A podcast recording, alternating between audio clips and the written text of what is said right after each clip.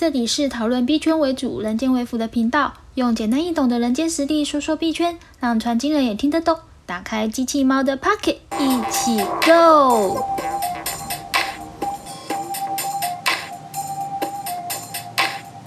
嗨，大家好，我是机器猫，欢迎回到我频道。今天是我们第二十集，那这一集的话呢是特别集，所以我们今天有来了一位声音跟我一样很悦耳的。来宾，所以这一集将会是从头到尾都超级悦耳的，不论是你是男生还是女生，你都会觉得很有福利感。那今天我们的特别来宾是知名的知识型社群的项目方之一米老鼠。哎，老鼠来吧！你这个是把我捧杀是不是？你要把我捧到多高？压力超大。后面开始的话，你好好表现啦。没有那么夸张了。好，大家好，我是老鼠。对啊，哎，老鼠，我其实有今天呢，为了要访问你，其实我今天大概一个下午吧，把那个你经营的一个节目叫做《必听》这个 podcast 是几集？三十七集，对不对？我几乎听完一半，然后我用十倍速的方式把它听完。哇，听完一半，对，你知道我自己是不听自己录的 podcast 的，我我只要录完，我就是不管了，因为怎么听都会觉得。呃，不够满意，所以越听越钻牛角尖。没办法，我今天得了解你，所以我花了十 倍数的时间，赶快把你听完。那我今天跟大家介绍一下老鼠的资历，好不好？就是老鼠它呃，在币圈的资历是将近一年的时间。你是去年十月从 GameFi 入场的嘛？对不对？对。然后目前是知名的这个知识型社群的项目方，再来就是他是必听的这个现任的主持人。同时呢，在人间的部分啊，是一个经营进口贸易的公司的负责人，对吧？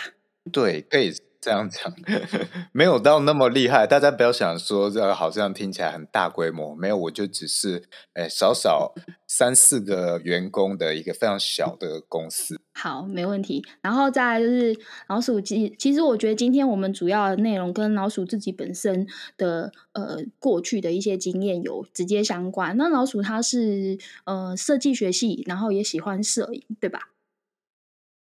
那。呃，今天想要跟老鼠聊聊的事情，其实有几个重点要跟先大家跟大家说。第一个部分是跟社群的经营，就是因为其实你在社群经营的时候，总是会有所谓的呃突发事件、冲突事件的发生嘛。那你平常是怎么样去应对，以及你对于自己的情绪是如何去管理？这是第一个议题。那我们第二个议题会是，就是老鼠在因为是学设计的，所以在你自己也有在经营 IG 对吧？对我的 IG 有之前就有经营蛮多账号，因为 IG 的经营算是我过去其中一个兴趣，我觉得这件事情蛮有趣的，所以我把自己的呃可能各种有兴趣的技能，我把它都各自创了一个账号，呃，有摄影的啊，有手写字的啊，有插画的啊，然后还有其他各种，我这样子分开去经营。对，所以老鼠的这个 IG 账号。经营的非常的有特色，但是因为老鼠刚刚在事前有跟我讲说，就是他的账号希望继续保留在他的世界里面，并不想要公开，所以这一集里面我不会挂上任何的连接，让你们知道老鼠的账号在哪里。然后接下来第三个，我想应该是不论是币圈或是人间的人都非常在乎的议题，就是这个币圈跟人间的身份是不是应该要画上等号来进行引流的抉择，对吧？对对，好，那我们大概就把今天的重点三个重点先 summary 给大家知道。那我们就开始第一个重点，这样好吗？好，可以。你是不是已经不记得第一个重点是什么？你要 cue 我？对，我要我要开始，我要开始。只是我在想说，你顿下来，你是不是可能不记得第一个重点是什么？我再跟你讲，请开始。好，就是第一个重点是，就是你在经营社群的时候啊，应该也有遇过。就是，或者是你在经营你的企业的时候，本身有没有就是有遇到过什么样的冲突事件？那你是怎么样去应对跟管理你的情绪这一块？其实我是想要听你说，遇到奥克斯、奥 K 的时候，你都怎么处理啦？哦，这样，嗯，其实就我自己，呃，因为我自己是主要做批发，我其实没有那么常遇到这种很不讲理的人，通常我就。遇到一些呃，通常主要是 email 的询问。那其实 email 的询问，就我做生意之后会很压抑，原来那么多的人 email 是那么不在乎格式的，就是他会把 email 当成是 line 一样发讯息的，其实非常多。然后公司之间做生意都这样发，因为照理来讲，我们商业性的往来会比较严谨一点哦，有一个开头啊，然后称自己是什么啊，他今天的目的是什么。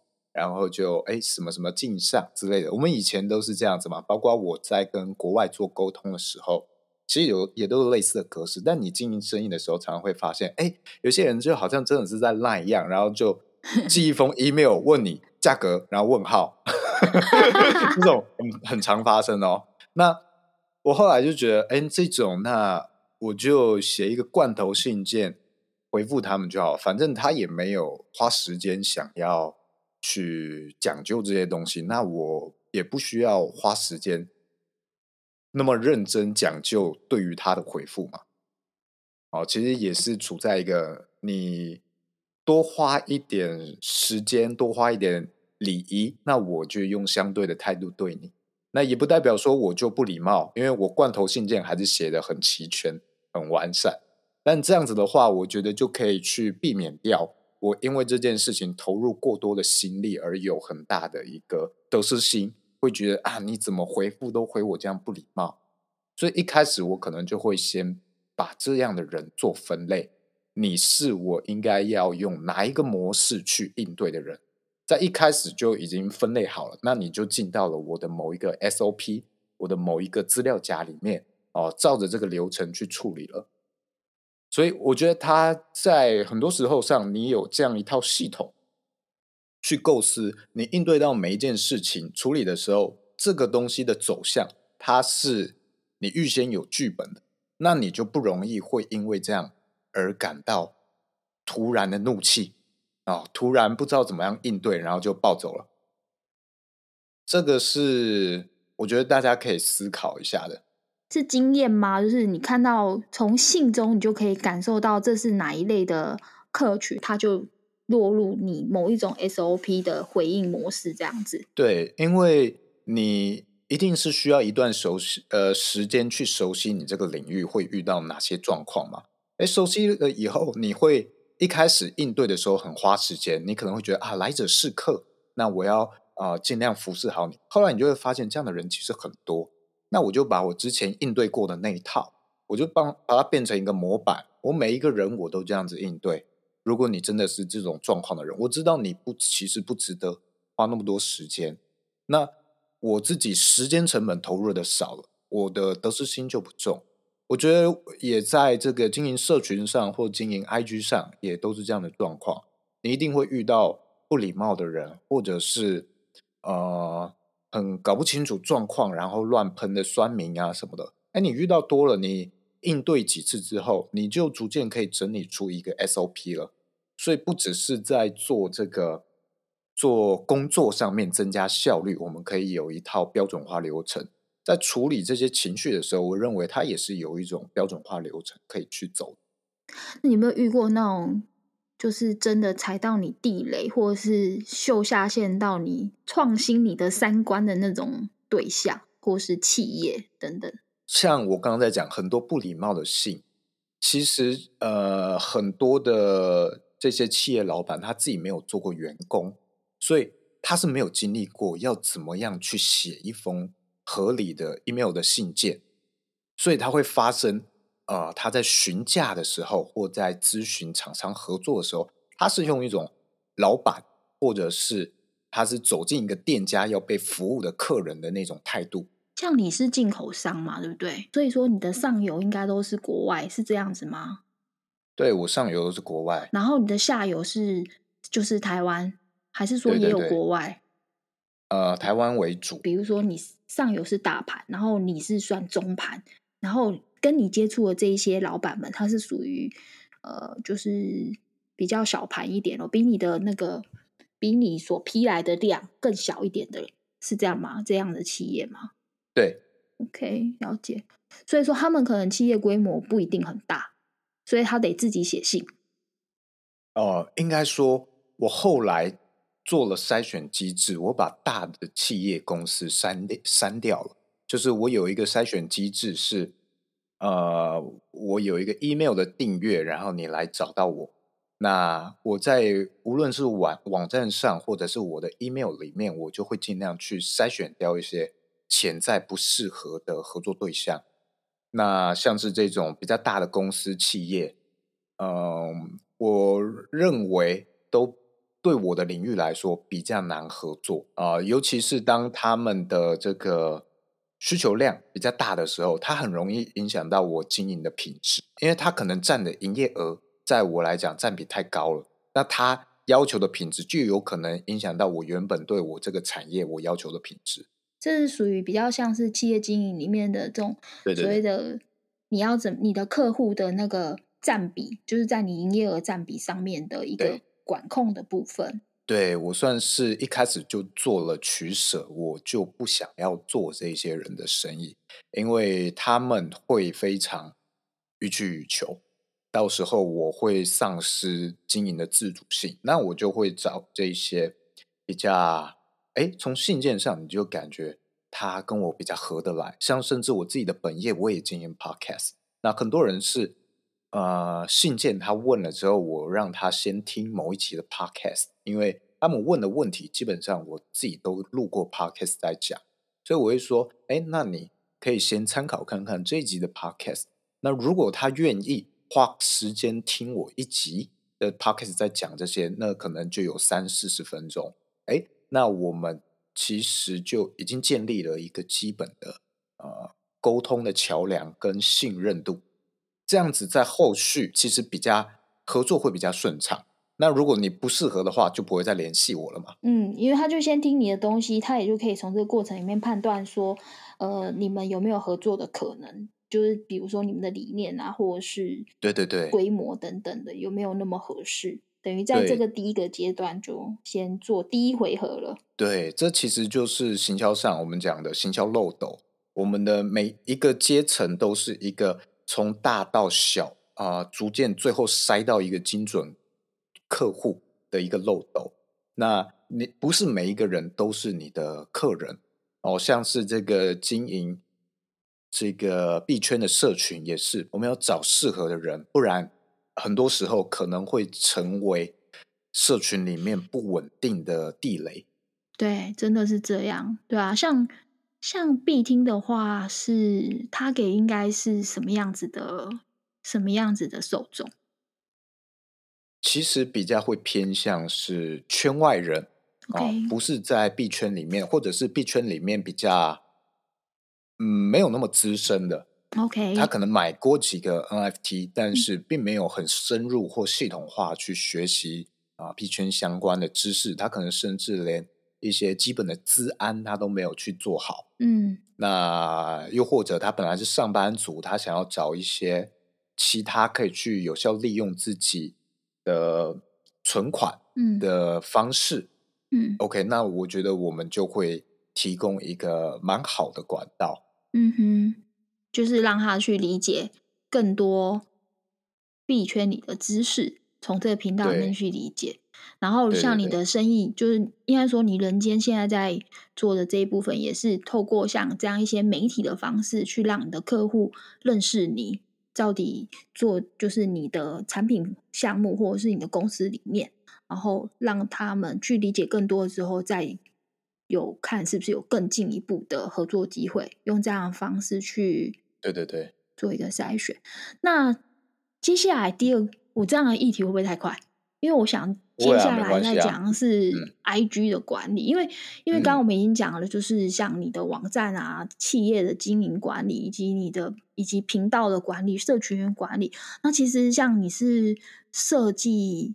设计学系毕业的，因为我有看你的 IG，其实我觉得你的 IG 真的做的很棒，就是在 IG 的经营分流上面，真的超级有特色的。就是刚刚我们前面还在聊，就是你的 IG 小账，我可以讲你的小账数量吗？可以啊，你可以讲你知道的，因为我还有很多测试啊不知道的。米老鼠有千千万万个米老鼠，好，我知道就是四个好吗？然后我觉得你这四个就分的蛮多，就是虽然是都是摄影，可是就是在摄影的部分就是分了两个，一个是黑白的，一个是彩色，然后另外还有就是手绘的灵魂绘图，对不对？就是我觉得你在。分类上面，像我对于设计就不是很懂，可是我一看你的小账，就是我进去点一下，点个几下，我就可以马上可以知道说，虽然都是在做设计与创作，但是不一样的是，我马上从这四个账号里面可以很精准知道你想表达，让像我这样子设计小白，我一看就知道。我觉得这蛮厉害的，是不是可以跟我们分享一下？就是你通常是你是怎么做到这个 IG 的精准分类？哦，我觉得当然每一个人的方式都不一样。那我自己其实用的方式有点像是，呃，每一个账号是我不同的资料夹，它是我个人对我自己的一些分类啊。那某我某一部分的技能，或者我某一副部分的人格特质，我会分类在这一个资料夹，那它可能就变成了一个小账。如果以产品来讲的话，好了，那我就会分不同的产品线，它彼此之间可能呃差异有点大的，它就会被我划分到可能像是网页上不同的一个分页栏位，我就不会把它混在一起，通通都放在一个商品分类里面啊。我知道它之间的差异有点大的时候，我会分开来经营。那我觉得经营这些东西的时候。可能要把自己想象成，我用一个比较简单的譬喻好了，账号就是我们自己的一面镜子嘛。那你在经营账号的时候，其实就像是你在构思一本书的架构。你今天想要呈现给别人看的这个这本书的主题是什么东西？那这个东西就是一个标题。那我今天可以写好几本书啊。它可以个别是不同的主题，但是最后加总汇总，这个从属关系就是表达了我所有的人格特质的每一个所有的对我的每一个面相。他不会说，哎，我今天写了一个呃关于健康养生的书，然后再写一个有关呃知识或摄影这类书，你人家会觉得我混乱，到底哪一个才是真的我？我不会啊，那就只是我的其中一个资料夹而已。所以我在构思这些东西的时候，其实会先考虑啊，这个东西，这个账号，我想要传递给别人的主要东西是什么？这也有点像在经营社群。我们一开始要先想好，我要传递的价值是什么，跟我要去吸引的对象是谁。那如果这是一个很大的类别，跟我原本在经营的账号差异很大的话，我就会把它拆开去经营。其实这跟我在这个呃任何的领域用的方式都一样，我通常都会拆的很开，像包括情绪管理也是类似的。哎，我一开始就拆分好哦，你你要走的这个路径，你会被我分类到哪一个资料夹？其实都是类似的概念。那我自己先预设好这边的框架大概到哪里，就由这个框架去发挥。对啊，我觉得蛮不错的，因为听起来全部都是。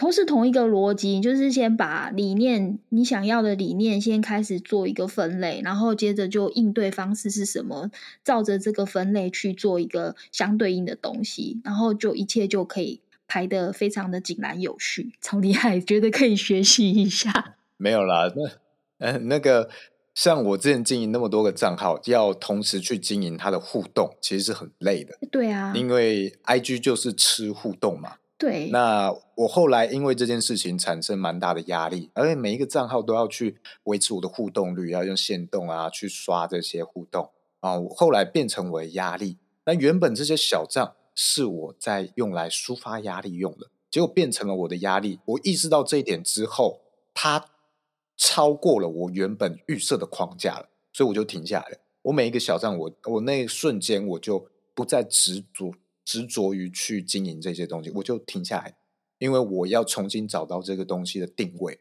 我才要再回来做，不然这个东西会让我越做越痛苦。对啊，我觉得大家要自己去想好这个，其实有点像是交易，你要先想好这个东西的停损点在哪里，止损。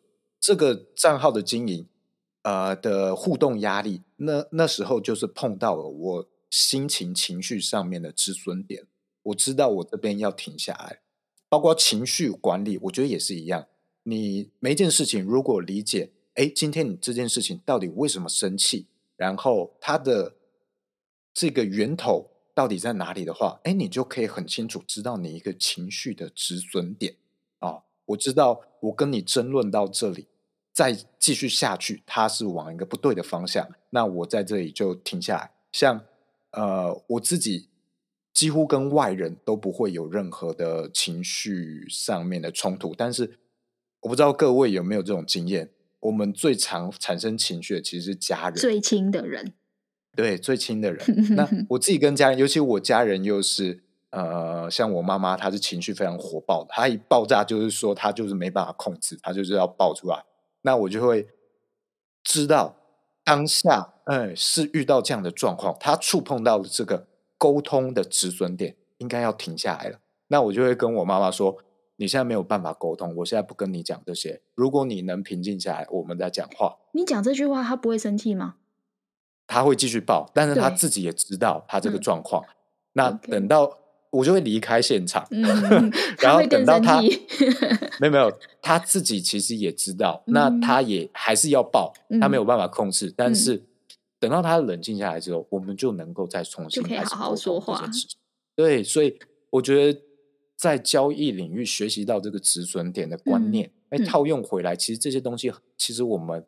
早就知道，但是你清楚知道有这样一条线这个概念的时候，嗯，其实也是互相有很多帮助的。这是真的。不过讲到这个啊，你说要交易跟那个止损点这件事啊，像有一本书是这样讲，就是我们都是从交易中开始认识自己。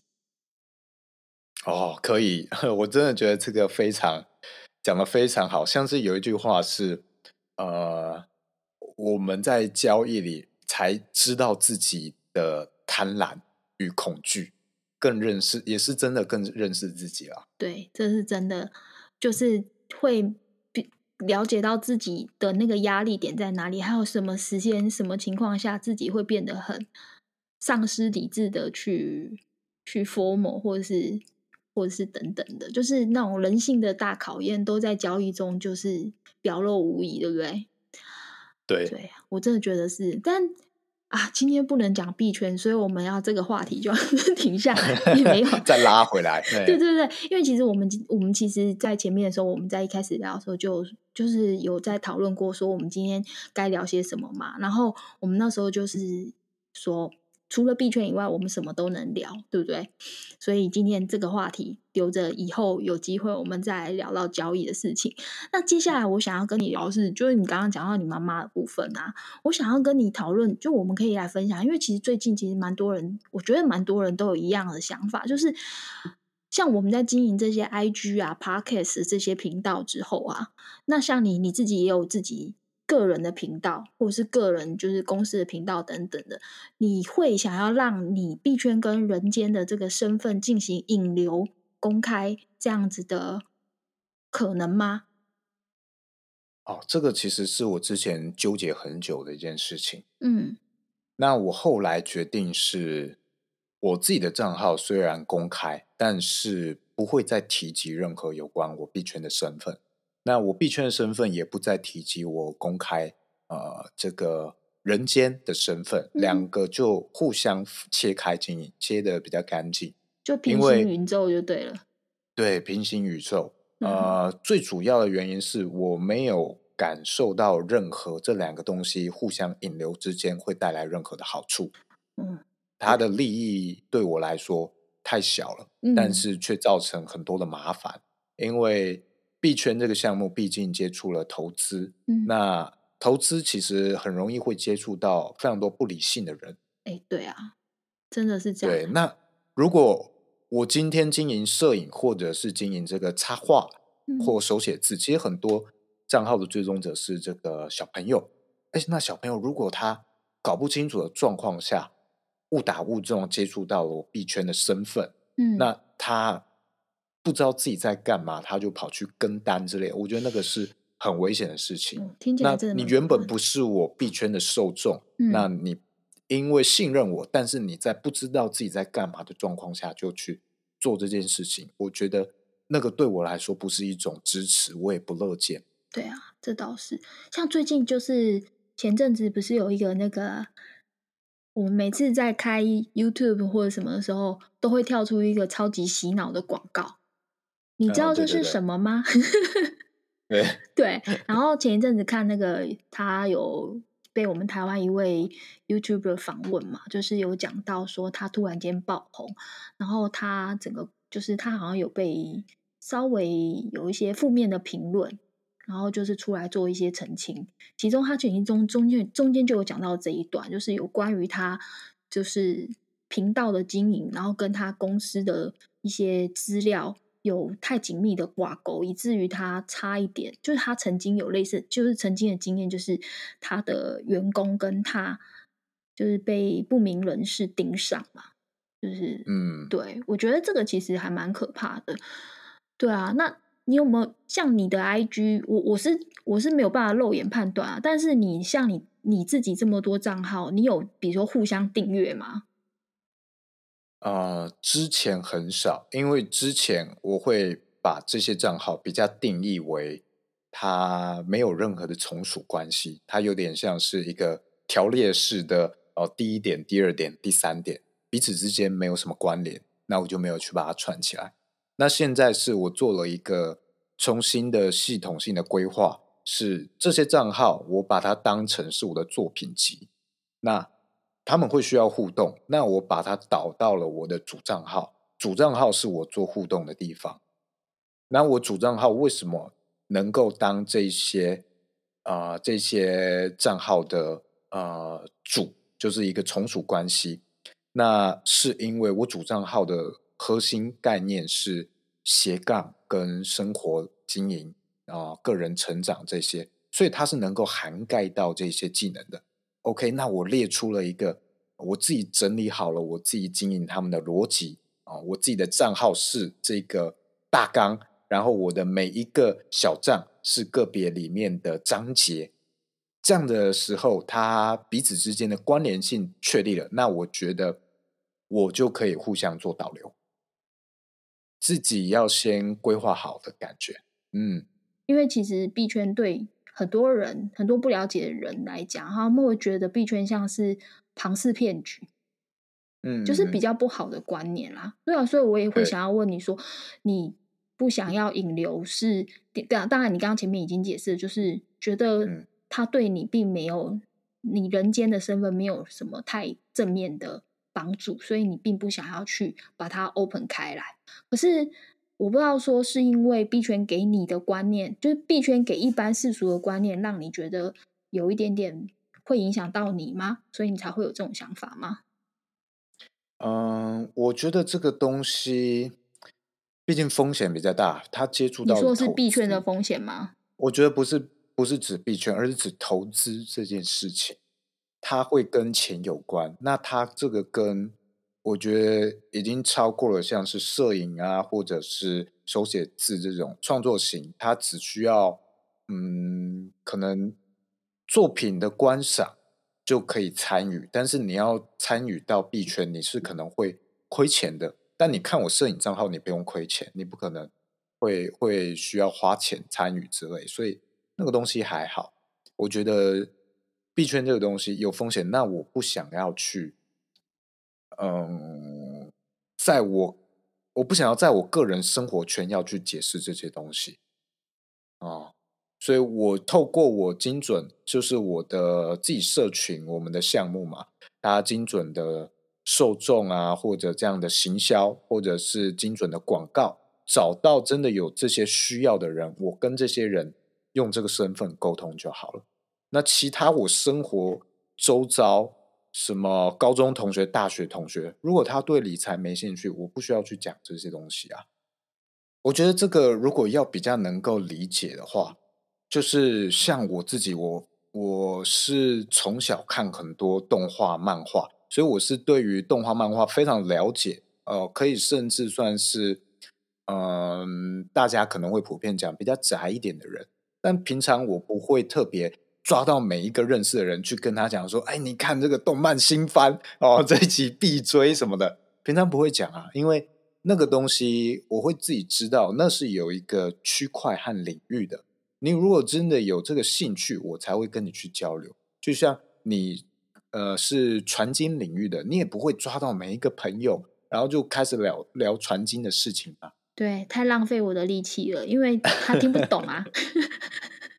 对啊，我觉得真的会有这种状况。对，我们已经录了快四十一分钟了。哇，你这个这集会我要剪 到需要剪接，会我要剪接。我本来刚刚想说，我可能决定要就是都不剪，今天就是直接这样放上去。看起来我还是得剪。好，哎，老鼠，我们要来 close 了嘛？我觉得。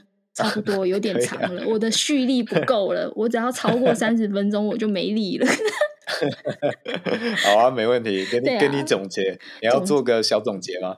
我总结，我觉得今天就是特别集，所以说就是总结刚刚三个前面三个已经讲完了嘛。其实我觉得老鼠今天的分享真的是很棒，因为其实我知道老鼠是一个情绪管理非常好的人，然后其实诶，大家。大家不知道他是狮子座。当我第一次听到他是狮子座的时候，我吓了一跳，因为狮子座的人在我的认知都是叫做五光十色，站出来就是很有气势的那一种人。但是在我认识的老鼠来讲，他是一个温顺的有如小猫般的人，也没有到小猫。但是 你的情、你的情绪管理各方面，会让我觉得你根本就是一个可能是摩羯座这样的人吧，就是那种感觉，就是很稳定。我。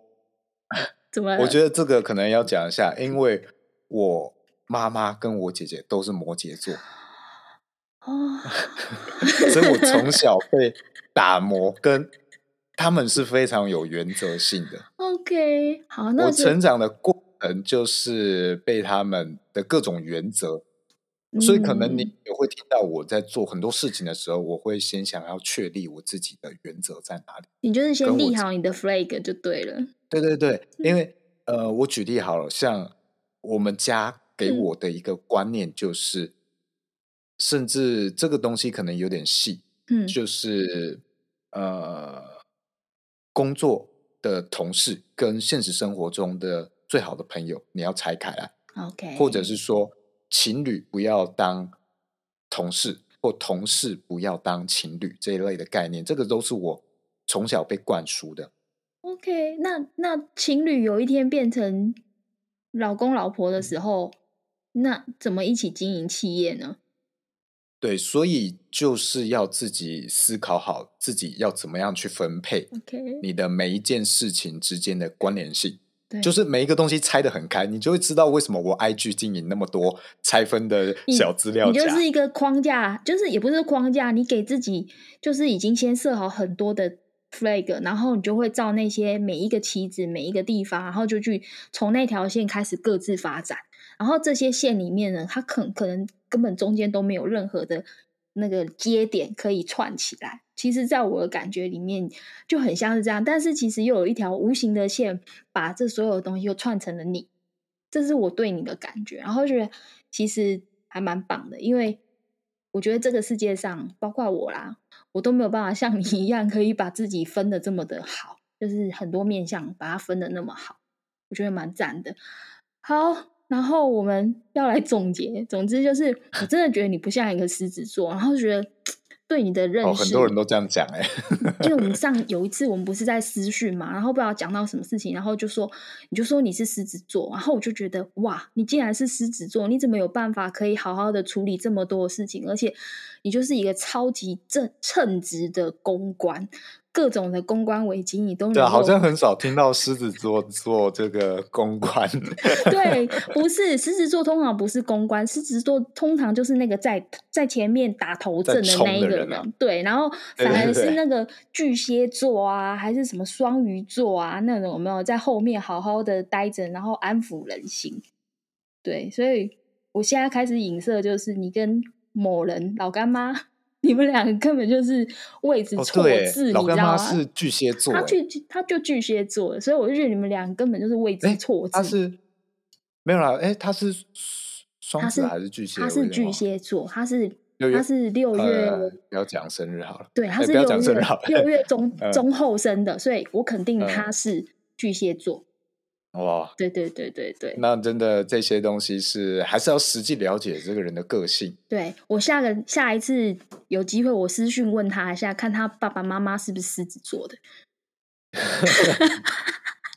所以环境跟经验的打磨，我觉得真的会我觉大于得有先天。对，我觉得会，就是就是你的生活周遭、你的生活经验、你的各种背景，尤其成长的越越久，就是年纪，你的生活经验或者是你的学识经验越多的时候，其实会慢慢的把你磨成一个可能就是狮子座会突然像巨蟹座的感觉，差很大。不不，狮子座像摩羯座的感觉。你就知道我成长过程被磨了多久，不容易按在地上蹭。就是个不容易，对啊。好，然后呃，我们今天为什么讲到后面快总结的时候，反而才觉得比较轻松，而且觉得很开心。前面我就觉得好盯哦。对，第一个是老老鼠的情绪管理跟这个社群经营啊，其实是蛮厉害。然后在前面的细节，其实大家可以再回去细听。然后第二个就是我觉得、啊、今天的重点还有一个就是 I G 的管理这一块。就是老鼠刚刚在讲到 IG 里面的经营频道，你可以先一开始就先想好你的线是哪一些，然后就是把你比如你的人生哲学或者是你的经营哲学，把它一个一个的设立好之后，就可以去把你的频道开始经营的比较有特色一点。这是我觉得也是今天的一个重点。再来就是身份引流，就是币圈跟公人间的公身份是否要公开与引流的部分，我觉得这没有一定的答案。但是如果说呃，你的身份跟如果今天你这两者之间的身份，如果引流对你是 win win，就是一加一大于二的话，那当然是可以。那如果你权衡之下并没有的话，那就是可以再考虑一下，等到时机更好，到达了可以一加一大大于二的时候，再来开开放你的引流的这个作业。这样的总结你觉得怎么样，老鼠？我觉得不错。我想要再补充一下，嗯。就是前面我可能没有讲清楚，嗯。就是你听到我今天分这么多的资料夹，你如果呃，我相信大家应该是跟币圈有接触或投资有接触的人，嗯，其实这个东西就很像我们在交易上做的分仓，哦，我们每一个仓位其实它可能有个别的目的性不同，我们就拆出了一个仓位嘛。那这其实就是我在做的分类的事情。我们的嗯人生也可以像仓位一样去做分人生。仓位管理，对不对？对，那你的每一件事情你要先想好，每一个仓位你要先想好，哎，你的目标到底是什么？你嗯的原则就是我讲的原则，就是嗯这里面的目标。那你碰到了什么状况下你要去止损？这个就是我讲的这个啊、我们的每一件事情的止损线。例如嗯像我刚刚讲啊，我的家人说，工作的同事不要当恋人，不要嗯。发展办公室恋情。嗯，这个是基于我不喜，我们不想要去碰这种麻烦，嗯。我不想制造额外的麻烦。那嗯。我思考了一下，哎，我觉得工作这个仓位确实，如果碰到了这样子感情的纠葛，我认为那个啊、你会觉得有一点呃比较辛苦一点，所以你就会我觉得那个承担的风险太高，就跟我们交易的仓位一样。那我觉得那个是我碰到的一个止损线，所以我在一开始就会把那条线画嗯出来。碰到的话，我就要这个仓位，我就要止损，嗯对 我就不能再走下去。如果你今天开这个仓位哦，工作这个仓位，你的目的就是我恋爱大于一切，到嗯哪里我都是要自由恋爱。那如果真的工作上碰到什么问题，那我就勇敢辞职也没关系，因为这个东西爱情是你的目的的话，嗯诶，那 OK 啊，那你清楚划分好你的目的跟你的这个止损，嗯那我觉得你知道自己在干嘛就可以。对，就就是你知道你在干嘛，然后把你的人生仓位分好，剩下的就是照着你的设立好的剧本走就可以了。对，那你的每一个的仓位之间有从属关系啊、或者是你的每一个资料夹有从属关系，最终总结到你自己整个人的人生原则。嗯啊、有你的人生原则在带领这些所有东西的进行。嗯那你在生活上啊、的任何的管理、任何的事情其实就会比较有条理。对啊，嗯，好哦，这个就大概总帮你总结了一下。感恩你，谢谢你了。我觉得你总结得超赞的，超赞的啊！对啊，好，那我们今天的分享都到这边，然后真的是谢谢老鼠，然后让我们就是这些，因为我知道我其实我的 podcast 里面有最近我们刚刚不是聊了嘛，我的 p a c k a g e 的年龄群突然下降了，从二十三岁到二十七岁变成我的主力客群，所以说也希望你们听到今天老鼠这么有经这个三十年的这个经验分享，然后可以对你们的人生有帮助，然后可以让你们的人生可以有所谓的分仓概念，然后适时的进行应该要做的事情，然后如果不如预期的时候，就要进行止损的动作。那如果做的很好的话，这个仓位很好，就继续把它扩大，然后做好做满，让它变得是你人生的胜利仓位，这样好吗？好，那我们我觉得你今 天的标、这一集的标题可以写“人生哦分仓术”之类的。没错，你怎么知道？我刚刚已经想好了，就是人生分仓术，对，就是特别集，就是什么事情都 能分仓一下。对啊，好，不错，就这样。好啦，那我们谢谢谢谢老鼠，啊，谢谢谢谢，拜拜拜拜。